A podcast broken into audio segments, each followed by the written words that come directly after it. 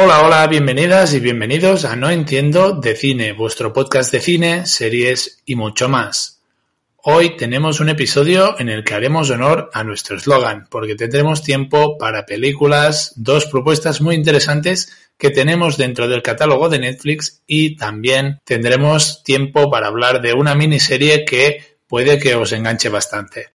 Para terminar el programa, como siempre, vamos a tener a nuestro colaborador, a Adri, que nos va a traer su recomendación semanal. Y esta semana encima me ha dicho que es una de esas películas con las que es difícil no contener uh, las lágrimas. Dicho esto, y como siempre, arrancamos.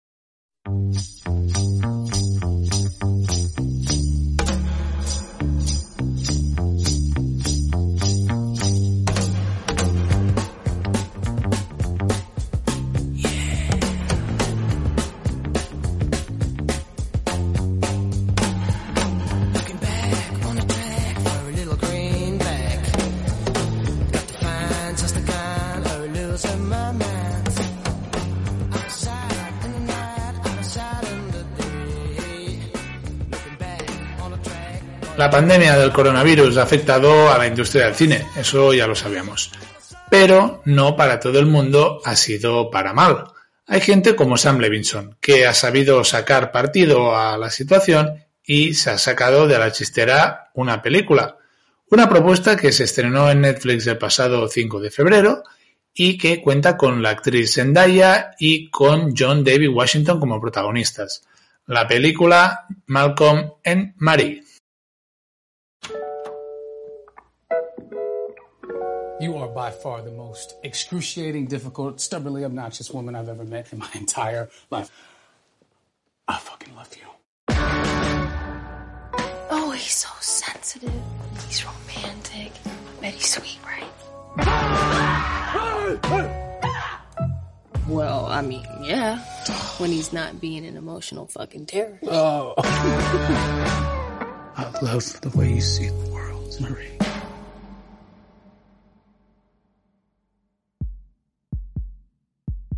Mystery. The unknown. It's what supports the tension of a relationship. You're angry. No. The what if factor. Marie. Marie. What if there's someone who loved them better? No podemos hablar de la película sin mencionar el cómo se gestionó ni de las dos personas que la hicieron posible.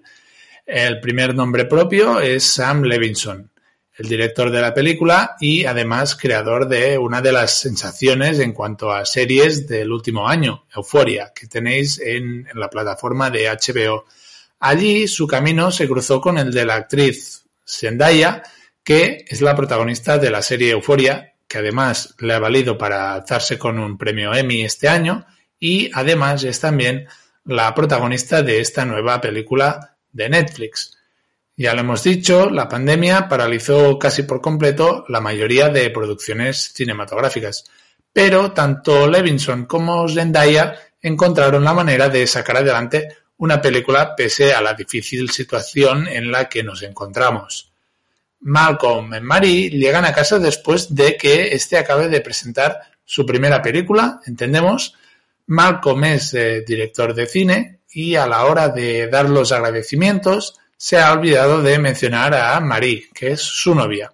Cuando llegan a casa, cansados por todo el ajetreo del día, Malcolm parece notar que Marie está algo mosqueada, así que eh, tiene la brillante idea de preguntarle si está enfadada o no. Ella le dice que no pasa nada, pero él sigue insistiendo hasta que explota todo y a partir de ahí empieza toda una noche de discusiones y reconciliaciones constantes. En líneas generales, la película empezó gustándome bastante a medida que iban pasando la primera mitad de película.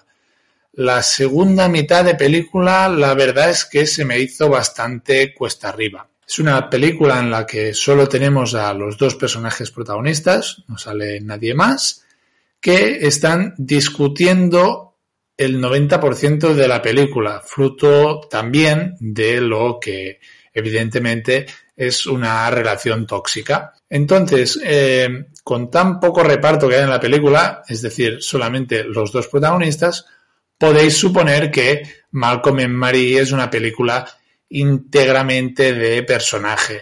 Hay que reconocer que la dupla de Sam Levinson con Zendaya en, el apartado de dirección y de actuación les ha ido muy bien, ya que empezando por la serie Euforia, es una serie que ha sido un gran éxito, ha triunfado bastante y esa fórmula de que se entiende muy bien se repite en la película de Malcolm en Marie. Si os parece, empiezo hablando del personaje de Marie porque sin duda para mí es eh, lo mejor de la película.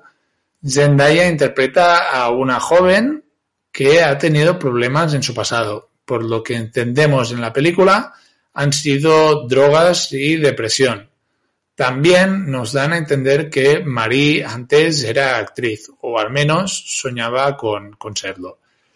Marie siempre ha sido una figura que apoya mucho a Malcolm, pero este apoyo no es mutuo. Y ahí es donde eh, me lleva a hablar del personaje de Malcolm, que está interpretado por John David Washington. Malcolm es un personaje bastante egocéntrico, que solo piensa en su carrera en el mundo del cine, es todo lo que le importa, triunfar, y que trata bastante mal a Marie. La trata como si fuera un objeto sin importancia, como puede ser el jarrón que tenemos ahí que compramos en el IKEA en nuestro salón, y cree que eh, no la necesita.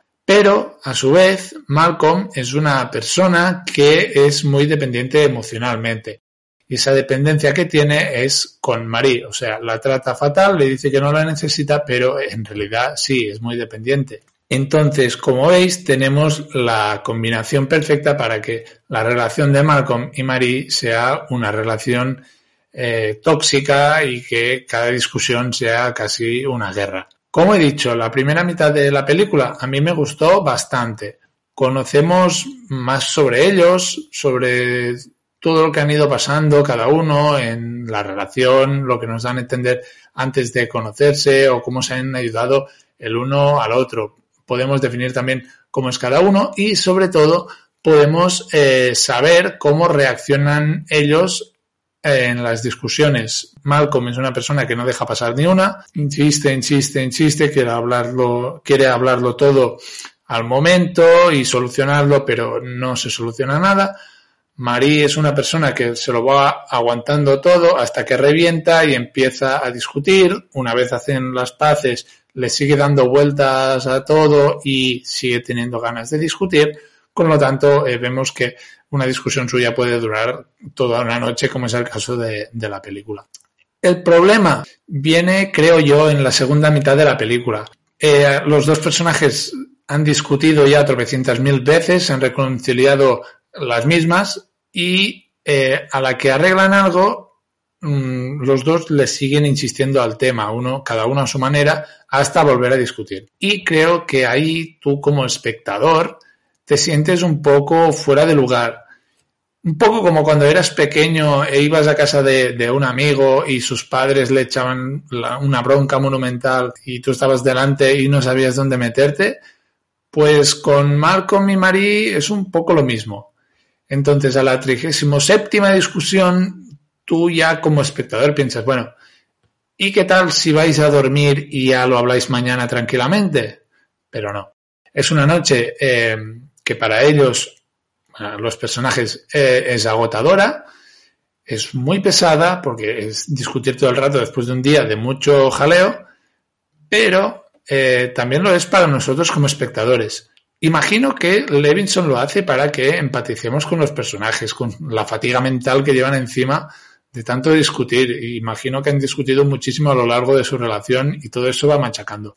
Pero em, mi problema fue que no empaticé mucho con ninguno de los dos personajes. Entonces, ahí yo creo que entré como en una espiral de, discusión todo el rato que a mí personalmente se me hizo muy pesado. Ahora bien, si hablamos de interpretaciones, yo creo que, eh, bueno, lo he dicho, lo mejor de, la película es Zendaya, el personaje de Marie, la interpretación me, me pareció sensacional, a mí me parece una de las mejores actuaciones de, lo que llevamos de año, que es poquito, pero muy buena actuación y creo que a final de año seguirá siendo de las mejores que, haya visto durante 2021.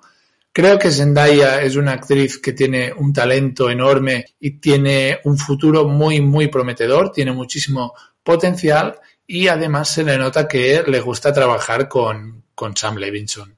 Ahora bien, la polémica, para decirlo así, eh, ha sido con John David Washington. Ah, hasta ahora había visto tres trabajos suyos, eh, infiltrados en el Ku Klux Klan de Spike Lee, Tenet de Christopher Nolan y esta con, con Sam Levinson a la dirección. De las tres películas, esta es la que él tiene que interpretar a un personaje eh, más expresivo. Y lo hace, pero en algún punto en concreto se le nota que está sobreactuando un poco. A mi parecer, no lo hace tan mal como lo han pintado en redes sociales, por ejemplo. Al menos para mí, ¿eh? Y digo lo de las redes sociales porque he visto desde que se estrenó la película, sobre todo ese fin de semana, que eh, había mucho hate hacia John David Washington mucho detractor diciendo que no sabe actuar, que en cada película que está como protagonista lo eclipsan, que no es una persona con el nivel suficiente para protagonizar una película. No quiero empezar tampoco yo ese debate porque eh, creo que es bastante más eh, difícil que eso, saber si un actor está para protagonizar grandes películas o no. Tampoco creo que sea enchufe porque eh, no es mal actor. Yo creo que no tenemos que olvidar que tanto en Infiltrados en el Ku Klux Klan, el coprotagonista era Adam Driver, que para mí es un actor con un talento increíble. Lo mismo que en Tenet, que, estaba con Robert Pattinson, que para mí en los últimos años ha subido muchísimo el nivel interpretativo. Y en esta última ha estado con, con Zendaya, que es lo que he dicho, que eh, tiene un potencial increíble y un talento innato para, para la interpretación y eh, yo creo que no hay que eh, entender que lo haga mejor uno de estos tres actorazos, eh, no hay que entenderlo como que John David Washington sea mal actor. De la trama, yo creo que hay poco más a comentar que, que no haya dicho ya.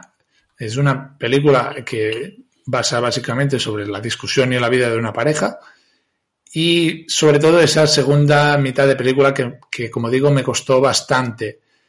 Sí que a nivel técnico a mí me llamó bastante la atención la película. Es una película que está rodada en, blanco y negro todo el rato, dentro del mismo espacio, que es la casa donde viven Malcolm y Marie. La música para mí está muy bien escogida y sobre todo la fotografía. La fotografía me gustó mucho, creo que tiene unos planos muy bonitos y una vez dicho esto, yo ya acabo con Malcolm en Marie, sobre todo si queréis ver la gran actuación de, Zendaya, es una buena opción. Yo no sé si eh, le va a valer para estar en la carrera de los Oscars, porque yo no he seguido tanto esta temporada de premios, pero eh, sí que creo que para mí estamos ante una de las grandes actuaciones del año. Y ahora ya pasamos de actores y directores que tienen un futuro prometedor a un actor y un director, sobre todo un actor que por méritos propios se ha convertido en uno de los más consagrados de la industria. Y lo hacemos con la siguiente película.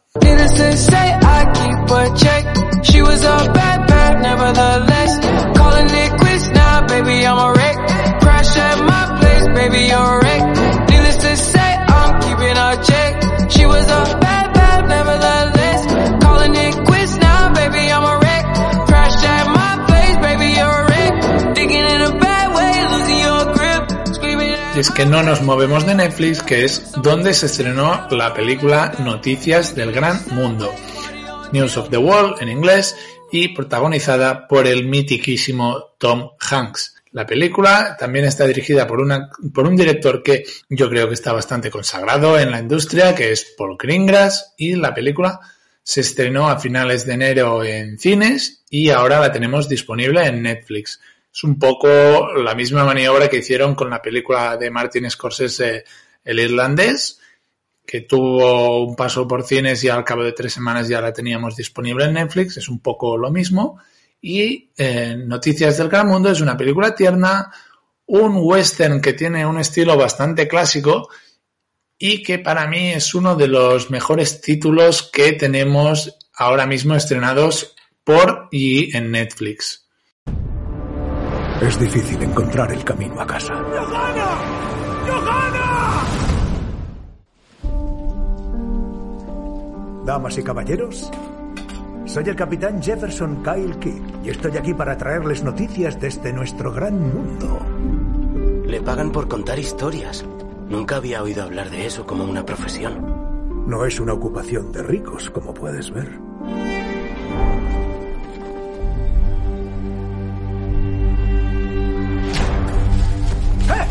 ¡Para! ¡Para! ¡No voy a hacerte daño!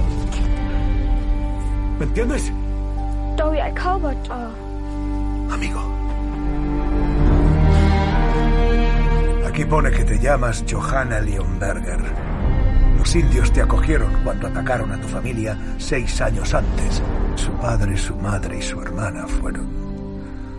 Bueno, fallecieron. La película nos sitúa después de la guerra de secesión de Estados Unidos, después de la guerra civil americana. Y el protagonista es Jefferson Kyle Kidd, que está interpretado por Tom Hanks. Este personaje viaja de ciudad en ciudad contando noticias o hablando de historias y sucesos que pasan en otros lugares del mundo. En un pueblo de Texas, el capitán se encuentra con una niña que se llama Johanna, que eh, hace seis años fue secuestrada por la tribu india Kiowa y fue educada como si fuera uno de ellos.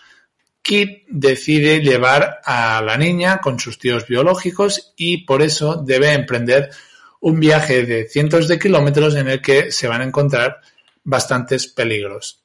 La película yo creo que está bien, consigue mezclar los estilos del, western clásico con, el- con un poco el toque ese de- del cine actual de 2021. Es una historia en la que se mezcla bastante el drama con el espíritu aventurero ese del western. A lo largo de la película vemos cómo crece y cómo madura la relación entre el capitán Jefferson Kyle Kidd y la niña Johanna. Cómo pasan de ser dos extraños hasta ser lo único que tiene el otro. Toda esta relación, como siempre, va a tener sus altibajos a medida que van avanzando en su travesía. Van pasando por varios pueblos de- del sur de Estados Unidos y en ese viaje se van a encontrar a todo tipo de personajes bastante peculiares que cada uno tiene sus propias intenciones. Algunos van a querer dinero, otros van a querer eh, fama, pero tampoco quiero contar mucho más acerca de esto porque estaría haciendo un poquitín de, spoiler.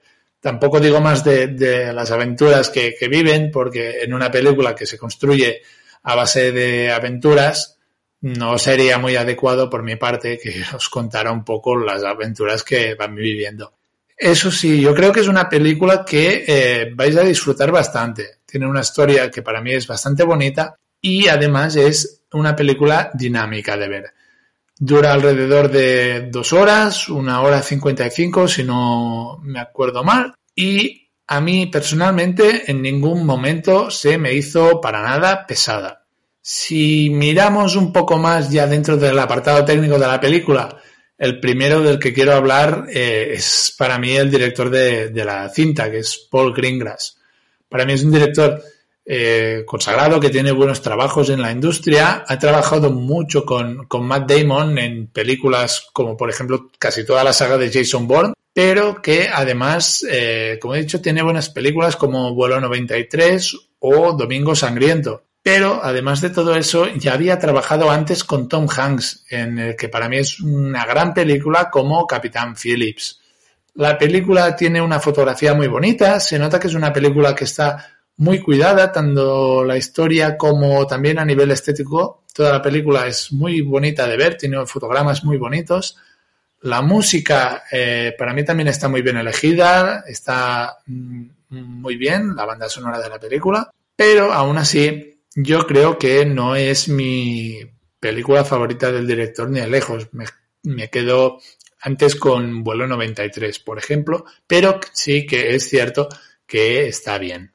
Ahora sí, ya hablamos de, un mito, un mito viviente casi, que es eh, Tom Hanks, uno de los grandes, que tiene una carrera envidiable, tiene dos Oscars, uno por la película Filadelfia, el otro por, por Forrest Gump, nominado cuatro veces más, además, por la academia por películas como El Náufrago, Big, eh, A Beautiful Day in the Neighborhood, creo que es 2019, Salvar al Soldado Ryan, como veis, todo peliculones y también no me quiero olvidar de la que creo que es mi favorita de, Tom Hanks, porque eh, La Milla Verde para mí es una película que, me encanta y que a día de hoy todavía me pone los pelos de punta. En Noticias del Gran Mundo tenemos una muestra más del, gran actor que es Tom Hanks. Y eso que para mí su actuación no es ni de lejos una de sus mejores interpretaciones. Yo diría que no es ni,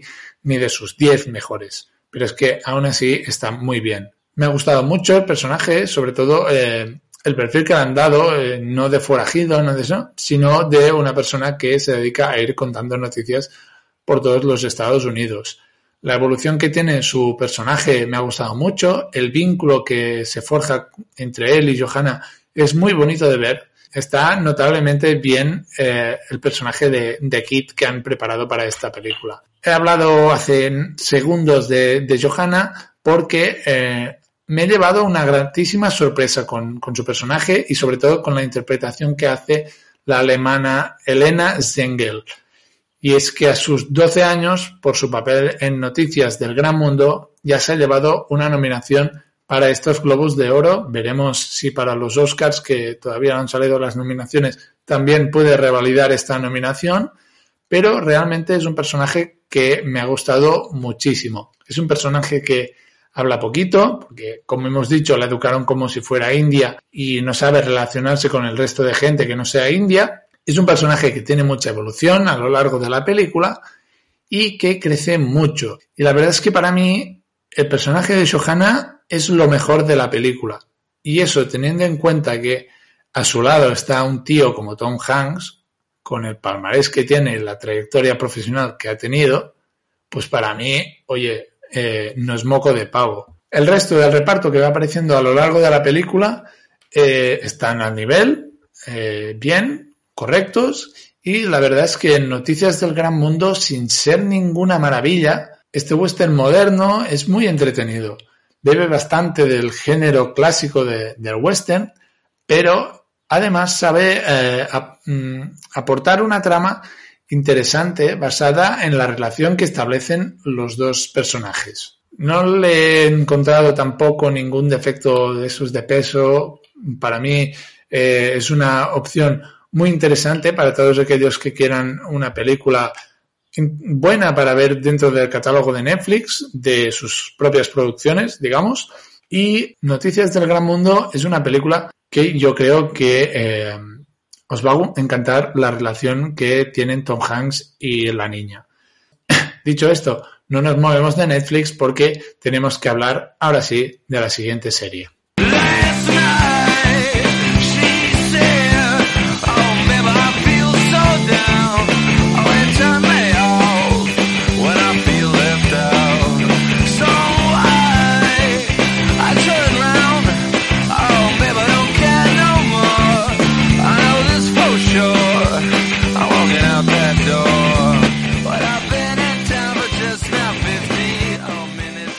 Como he dicho, no nos movemos de Netflix y por fin, ahora sí, toca hablar por fin de una serie y os prometo, eso sí, que no voy a tardar tanto tiempo a hablar de, otra serie en el podcast. Intentaré hacerlo bastante más constante. A ver, llamadme raro, pero a mí todas esas películas, barra series, barra documentales, lo que sea, que giran en torno a psicópatas asesinatos raros, casos raros y cosas así, a mí me enganchan muchísimo. Y es el caso de la serie que tenemos ahora para hablar. Serie, como he dicho, de Netflix, que se estrenó hace relativamente poco, el 11 de febrero, creo recordar, de este mismo año, que se titula Crime Scene The Vanishing at the Cecil Hotel. En castellano sería algo como escena del crimen, la desaparición en el Hotel Cecil. What do you think people imagine when they picture the Cecil Hotel? Is there a room here that maybe somebody hasn't died in? I never got used to that. Never got used to that. Throughout its history, the Hotel Cecil has always had a dark persona. People call it Hotel Death. This was a place where serial killers let their hair down, like Richard Ramirez, who would come back covered in blood, and no one's got a problem with that. A hotel with a notorious past is the site of another bizarre case. Elisa Lamb from Vancouver, Canada, is missing. The big unanswered question is, where is she?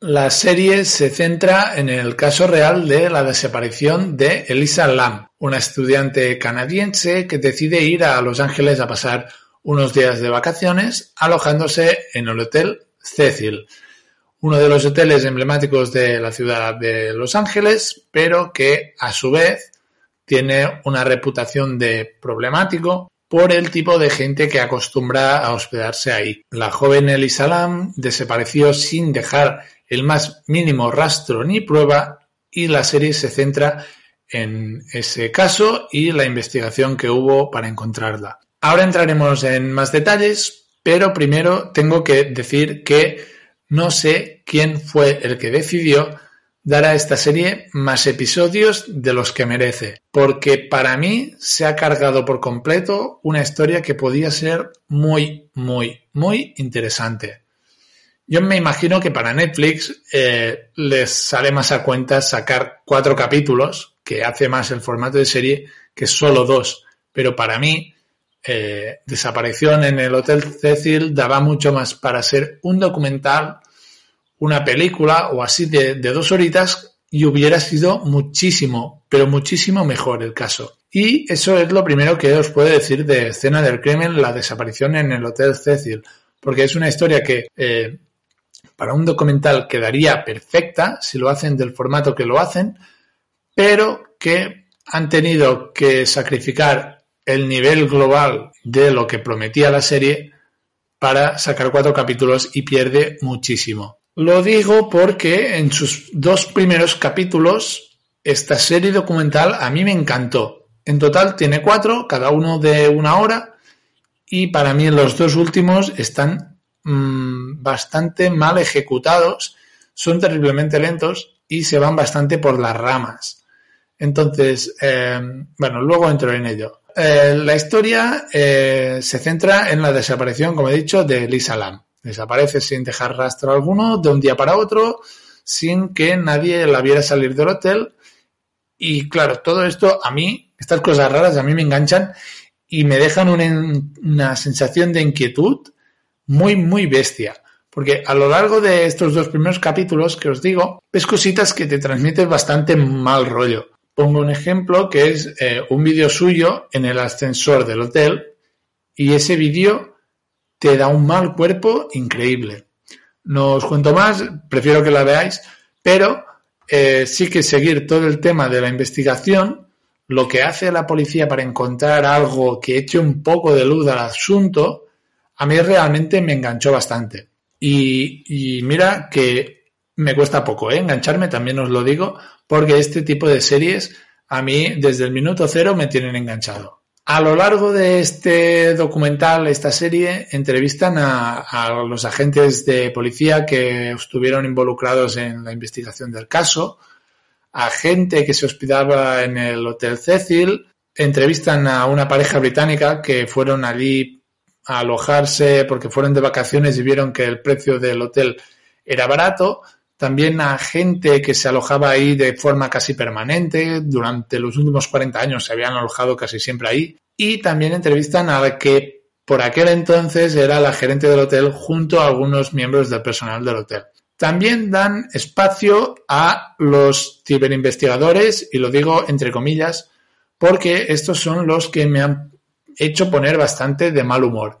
Lo bueno de la serie es que recrean todo lo que debía pasar más o menos y lo combinan con imágenes de archivo con la entrevista. Si bien el caso se centra casi principalmente en la historia de la desaparición de la estudiante canadiense, uno de los temas principales que me ha gustado mucho que trataran es eh, la fama que tiene el Hotel Cecil. Para que nos pongamos en situación, este hotel emblemático de la ciudad de Los Ángeles se encuentra en el barrio de Skid Row. Entonces, ¿qué pasa con el barrio este de Skid Row? Podemos decir que es uno de los barrios marginales de, Los Ángeles y a lo largo de los cuatro capítulos pues vemos detalles como que es un barrio donde hay entre 8 y 10 mil personas que viven en la calle. Tiene uno de los mercados exteriores de drogas más grandes de Estados Unidos, por ejemplo. Es un barrio con una tasa de crimen, asesinatos, violaciones, robos con violencia, todo lo que os podáis imaginar, más elevados del país. Y la gente que se aloja en el Hotel Cecil, pues acostumbra a venir de ese tipo de ambiente o de ese barrio. A lo largo de, de, los años, en el Hotel Cecil ha habido un largo historial de, de casos eh, pues, que han sido noticia, como por ejemplo asesinatos, el caso de la desaparición de, de Lisa Lam, por ejemplo, muertes por, por sobredosis, violencia, casos que, eh, por ejemplo, asesinos en serie que se han eh, alojado en el hotel, en concreto, en el segundo episodio de la serie, si mal no recuerdo, hablan sobre uno de los asesinos en serie más míticos que se ha alojado en el hotel. Y claro, a ti pensando en que puedes ser cliente del hotel y tener a ese psicópata al lado, pues hombre, eh, te asusta un poco. Claro, ahí es donde contrasta con lo que se encuentran los turistas cuando llegan a, Los Ángeles. Eh, el recibidor del hotel es muy bonito, está muy bien cuidado y tal, pero una vez pasan del ascensor se encuentran pues con, con, lo que hay en realidad, que es un hotel que se cae a pedazos en un barrio marginal, el tipo de gente que se hospeda ahí y todo eso contrasta mucho con lo que uno espera como turista cuando va a la ciudad de Los Ángeles, que es eh, Hollywood, es lujo, es playa, es sol. Y claro, te encuentras eso y al menos yo pues cojo la maleta y me vuelvo a casa o intento encontrar otro hotel que no esté ahí. Esto es de la serie lo que me pareció más interesante, tanto el caso de Elisa como eh, saber un poco más de dónde viene esa mística y esa mala reputación que hay en torno al Hotel Cecil, donde, eh, pues por tradición, siempre han ocurrido cosas malas. Ahora bien, vamos a la parte eh, negativa, muy negativa creo yo, de la serie, que es lo que os he dicho antes, los ciberinvestigadores, entre comillas, porque yo no entiendo de quién tuvo que ser la idea de, de darles minutos en pantalla para cargarse de esa forma una serie documental que prometía tanto y que te pone los pelos de punta en todo momento. Es cierto que esa gente pues tuvo algo de protagonismo alrededor de todo el revuelo que se montó por el caso de Elisa Lam, pero no aportaron absolutamente nada tampoco. Ah, vale, me corrijo primero porque los he llamado ciberinvestigadores un par de veces. Mm, no son ciberinvestigadores, son youtubers en realidad, así que tenemos que llamar las cosas por su nombre. Y eh, esa gente, imagino que tenía mucho tiempo libre, mmm, tenían algo que hacer sin salir de su habitación de casa, imagino, y además de eso creyeron que, eh, por la gracia divina, tenían una carrera en criminología. Entonces, cuando sucedió todo el caso de, de Lisa Lam, algunos de estos personajes, porque son unos personajes, fueron a alojarse al hotel para encontrar pistas o para recrear, por ejemplo, cómo tuvieron que ser las últimas horas de Elisa Lam antes de desaparecer. O sea, yo lo digo en voz alta y me suena de lo más ridículo. O sea, y espero eh, no ser el único que lo piensa y menos si es gente que ha visto la serie, porque es como que, ¿qué pretendéis? ¿Que vais a saber más que la policía vosotros? O sea, uh, yo creo que hay tres momentos que marcan a la perfección esta tontería que tienen encima. La primera de ellas es que esos personajes que difícilmente salieron de su habitación para hablar de este caso, pidió a la policía de Los Ángeles que hiciera pública la investigación para encontrar pistas sobre el caso. O sea, esto es lo que he dicho. ¿Qué vas a encontrar tú desde tu casa que la policía no haya encontrado con todas las herramientas que tienen. O sea, es que ni que fueran los CSI, ¿me entiendes? Segundo punto, estos personajes montaron eh, bastantes teorías conspiracionistas que hicieron circular por las redes sociales. Por ejemplo, casos de, de corrupción policial, que tampoco llegaron a más. Y en una de esas teorías que tuvieron, pues eh, fue eh, encontrar al culpable. No os voy a decir ni, ni quién es ni, ni el por qué lo era, pero a esta persona pues le, le jodieron la vida a base de acoso por redes sociales. Cuando se determinó que esta persona no había hecho nada, eh, ellos hicieron la suya y el pobre chaval pues, se quedó con la marca esa de haber sido acusado de tal cosa. Último punto. Hay uno de, de estos personajes que no sé por qué a lo largo de los cuatro episodios del documental es el que sale más. Esta persona dice que empatizó tanto con, con Elisa Lam que sintió que era como su hermana o su amiga de toda la vida. Eso dicho por él. A ver, no, amigo mío, no, no, esto no funciona así. O sea, tú lo que te, a ti lo que te gusta es el morbo, te crees el CSI y a base de hablar de todo esto eh, en YouTube conseguías más visitas. Lo que haces es quedar bien por el documental. Y a mí me sabe mal que en la serie den tanto tiempo, sobre todo, a esta gente que se dedicó a no hacer nada. O sea, que no aportaron absolutamente nada. Vale que fueron personas que eh, formaron parte de todo lo que rodeó la desaparición de Elisa Lam. Pero yo creo que teniendo en cuenta lo que fue en realidad y lo que hicieron ellos, lo puedes pasar por alto tranquilamente. Porque sin esa parte la serie daría un mal rollo tremendo, una tensión brutal y eso sí, no tendrían para cuatro capítulos y se hubieran tenido que conformar con dos, que yo no lo vería mal. Si es que no lo vería nada mal. Entonces esta es la gran pega que para mí tiene una serie que tenía muchísimo más potencial. Una serie que, por cierto, no lo he dicho, es eh, de Joe Berlinger, que es un tío que está bastante especializado en hacer cosas de, de, este formato. Hace un par de años sacó la película extremadamente cruel, malvado y perverso, que es una película que yo siempre recomiendo porque creo que es una película interesante en la que Zac Efron para mí hace uno de sus mejores papeles, en el que interpreta muy bien al asesino en serie Ted Bundy. La tenéis en Netflix, por cierto. Y eh, también ha hecho el documental serie un poco del formato de este de, escena de crimen desaparición en el Hotel Cecil, que es eh, las cintas de Ted Bundy, que también está en Netflix. O sea que como veis ya son todo cosas relacionadas con este tipo de, ambiente y con este formato de True Crime que a mí personalmente me encanta y me engancha muchísimo. Si sois como yo, yo creo que es una serie que os puede gustar, sobre todo los dos primeros capítulos.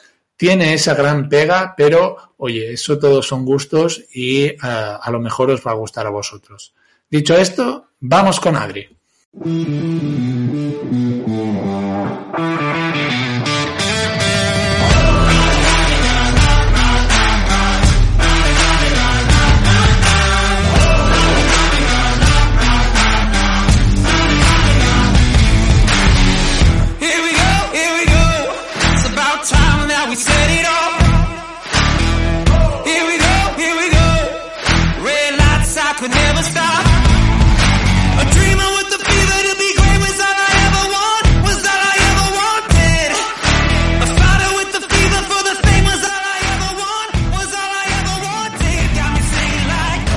Y llegamos a la recta final del programa y como no puede ser de otra forma, lo hacemos con Adri que nos trae su recomendación semanal. Adri, ¿qué tal? Eh, ¿qué pasa? ¿Cómo estamos? Me has dicho que para la peli de hoy tenía que coger Kleenex, ¿no? Hostia, hoy sí, hoy es drama total, la verdad, ¿eh? Sí, ¿qué película es? Mira, hoy traigo Un monstruo viene a verme. Todo lo bonito que es, es drama. Quiero decir, es que lloraste, ¿no? Con esta. Hombre, no voy a negar que se me cayeron las lagrimitas. Sí, yo con esta no lloré, ¿eh? En el cine. Hombre, porque yo te conozco y eres una roca. Soy, soy una piedra casi, ¿eh? Lloro siempre más con, con animes y, y, dibujitos que con, que con películas de carne y hueso, ¿eh? Hombre, eso... Yo aún no he entrado en el mundo anime, pero todo lo que me han dicho es bueno, estoy a un paso ya. Eh, ya te haré una lista de, de, de, que, de estas de llorar, a ver qué tal te sienta. Oh, genial, la espero, la espero. Vale, cuéntanos un poco de qué va, Adri. Mira, es la historia de Connor, un chaval de 12 años que es solamente criado por su madre, eh, la cual padece cáncer. Connor también sufre bullying en la escuela, quiero decir, lo tiene todo, este pobre chaval, y tiene que lidiar con todas estas cosas que no le pertocan a su edad. Y dentro, dentro de él, guarda un secreto inconfesable. A causa de todo esto, un monstruo de su imaginación lo acaba creando él, el cual le enseña el coraje que debe de tener para afrontar todos estos problemas que está teniendo. Sí, no, es, es una película dura, ¿eh? contada así. O sea, bullying, madre con cáncer, se lleva mal con la abuela, ¿no? Si no recuerdo mal. Sí, sí, tampoco se lleva muy bien con la abuela. Que es eh, Sigourney Weaver, una de las clásicas de esta. Y es una película dura, ¿eh? eso te lo reconozco, no lloré, pero sí que apunta a, a la vena sensible. Sí, sí, yo creo que cada vez que va pasando la película, lo como lo- y no parece forzado, ¿eh? Quiero decir, no, no lo fuerzan, sino que solo contando esta historia, hostia, llega mucho al corazón, porque es puede ser real, quiero decir, hay gente que le puede pasar esto. Sí, es como que te va preparando todo el rato para lo que va a pasar. ¿Vale? No vamos a hacer spoiler, pero eh, ya te lo imaginas un poco cuando ves la película. Sí, quiero decir, ya es poner la película y ya se sabe más o menos por dónde van los tiros, ¿eh? No, no hay mucha sorpresa. Es, es saber que vas a llorar o que vas a quedar tocado y ya está. Sí, sí, porque es eso. Yo estuve viendo toda la película con el corazón en un puño, porque quiero decir, son cosas tan profundas que ya, ya lo hacen expresamente, ¿eh? Para que te llegue y para... Pero no se me hizo pesado. Han habido películas que sí que me se han hecho pesado porque digo, hostia, es que es un drama detrás de otro drama después de que, hostia puta, vaya, vaya, vaya tortura. Pero esta no, se hace muy, se hace muy amena y, pero te pones en la posición del chaval y sufres, la verdad. Sí, yo creo que es como dices, que es una película pensada para que solo te sientas identificado en la piel del chaval, de Connor, ¿no? Se llama. Sí, Connor. Y claro, tienes el panorama que hemos contado de que nada te sale bien. Y claro, ¿cómo te lo tomas? Hostia, sí, claro, y estamos, estamos diciendo que es un chaval de 12 años, que apenas... Que, que es un niño, es un niño. O sea, Sí, es- decir- crecer de golpe. Sí, y ya lo ves, quiero decir, el pobre chaval que tiene que hacer, quiero decir, todo lo que voy a explicar son los cinco primeros minutos de la película, que tiene que hacer las tareas de casa, tal y cuantos, tiene que ir a la escuela, claro. Llévate a la escuela los problemas de casa, después llévate a casa los problemas que te causan en la escuela por el bullying. Y quiero decir, es una rueda gigante, tal y cuantos, que acaba petando, acaba petando en la salida de un monstruo imaginario. Sí, el, el- el monstruo que tiene la voz de Liam Neeson. En, bueno, era Liam Neeson, digamos. Sí. Que a mí me molaba mucho. O sea, oír la voz de Liam Neeson haciendo de árbol mo- mola un huevo. Sí, no, no. Es, es, es muy bueno, es muy bueno. Lo que pasa que también quiero, quiero puntualizar una cosa que pensaría que salía, porque, pero al final de la película me di cuenta de que solo sale en algunas fotografías de... Sí, pero no cuentes el, el por qué. No, no. Por- porque es, bueno, es, sería un poco spoiler a lo mejor. Sí, sí, pero era eso, porque tú cuando la miras y ya te salen los actores y te sale él. Ah, bueno, sí, eso sí. Y el, el director eh, español, Juan Antonio Bayona. Hostia, sí, ¿eh? Quiero decir que detrás suya tiene, tiene unos grandes peliculones también. Por ejemplo, Lo Imposible.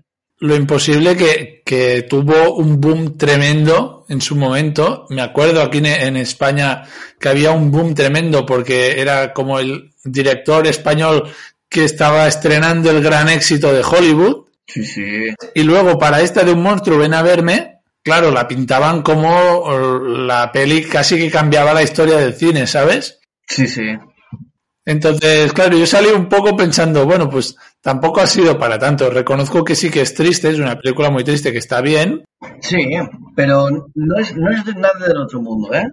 Si tuviera que decir cuál me impactó más, a mí Lo Imposible me impactó muchísimo ya en tanto escenas como es que absolutamente todo y te lo hacían todo tan crudo, tan... Me acuerdo de una, una escena de, de Lo Imposible que era la madre, que, es- que le venía todo, todas las olas, tal y cuantos, y se le ve perfectamente cómo se cómo se le abre una pierna a causa de que choca contra una rama. Vale, yo pensaba que era lo del pecho. Oh, hostia. Pues eh, lo imposible que tiene un reparto brutal, creo yo, porque tenía a Tom Holland, el que ahora es Spider-Man, ahí de, de chaval. Sí. Yo, Bueno, era el hijo mayor, Naomi Watts y Ewan McGregor. O sea, vaya tres actorazos y eh, un monstruo viene a verme, también telita, porque eh, el niño no lo, no lo he vuelto a ver nunca más en ninguna peli que yo recuerde. Sí, no, yo tampoco, ¿eh? Quiero decir, Me gustó mucho, ¿eh? a mí lo que me gustó mucho es el padre del chaval es el mismo actor que hizo Rock and Rolla. Un papel súper diferente a este. Sí, hombre, claro, la película es, es tremendamente diferente. Y creo que los dos estamos de acuerdo que las dos mejores de la película son tanto Felicity Jones, que hace de madre, Sí, como eh, Sigourney Weaver, que hace de abuela, ¿no? hostia, sí. Sí, sí, no. Lo hace muy bien, pero también me gustó mucho el, el niño, ¿eh? Quiero decir, esas expresiones, esa... Me lo creí mucho. Sí, los ataques de rabia que pillaba el niño me, me gustaban bastante, me acuerdo. O sea, yo, yo soy un espectador que, que a mí me mola cuando estalla todo, ¿sabes? Sí, que explotan de rabia, eso me encanta. Pero mm, eso, lo que te decía de, de la madre, por ejemplo, de que está enferma, mm, bastante enferma, y claro, ella no puede hacer nada para ayudar a su hijo. ya. Y es como, hostia, no me quiero ir de aquí dejando a mi hijo así.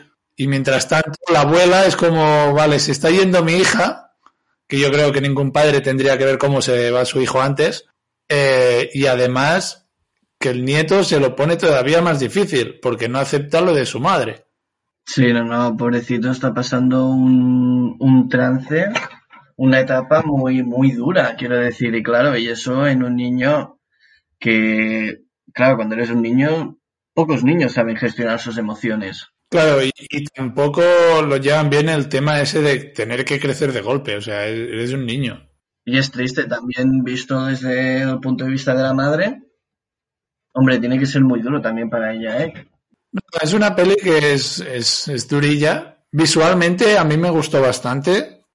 Sí, sí, sí, me lo... John es un tío que cuida muy bien eh, la estética de la película, tanto en El Imposible como en la segunda de Jurassic World, que para mí es mucho mejor que la primera. Esa no la llegué a ver. Pues esa está es bastante diferente a lo que había sido Jurassic Park hasta el momento, Sí. pero mantiene bastante el, el espíritu de, de Jurassic Park con un toque así como de horror, ¿sabes? Y me gustó bastante. Hostia, yo... Bueno, muy buen director. Y además, me acuerdo que después del boom de lo imposible, Sí. eh, pensé, bueno, que tampoco es para tanto. Pero una vez en Twitter me dio retweet, creo, a, un tweet que hice, y ahí ya me ganó. Ahí dije, vale, Joder. Hombre, muy bien. ya entre estrellas. Ya estás en el limbo. Estoy ya, vamos, en el Olimpo de- del podcast. No, muy bien, muy bien. Hombre, siempre, siempre se agradece ¿eh? cuando pasan cosas así.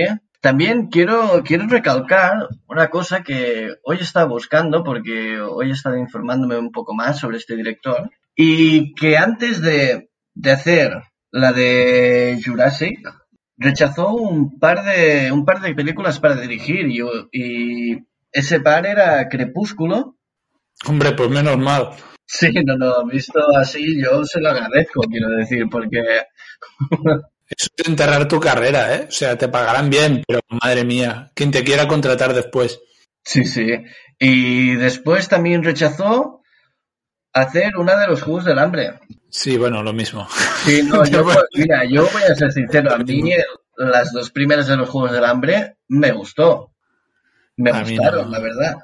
No me gustan nada, principalmente por Jennifer Lawrence, porque eh, creo que es la actriz más sosa que hay. Es que es inexpresiva, le pasa como la de Crepúsculo. Hostia, sí. No sé, no, no, no cambian de cara, están siempre serias. Sí, pero... No, no, que tiene un Oscar, es la tía, o sea, que, que se No, lo no, quiten. que quiero pero decir, sí. Eh, vale, Adri, no sé si se te ha quedado algo más por decir de Un monstruo ven a verme, que hoy nos hemos ido bastante por las ramas, pero bueno, Sí, da igual. sí, hoy nos hemos ido mucho por las ramas. No, no, ya está todo. Eh, ¿Cuántas veces lloraste, Adri, durante la película?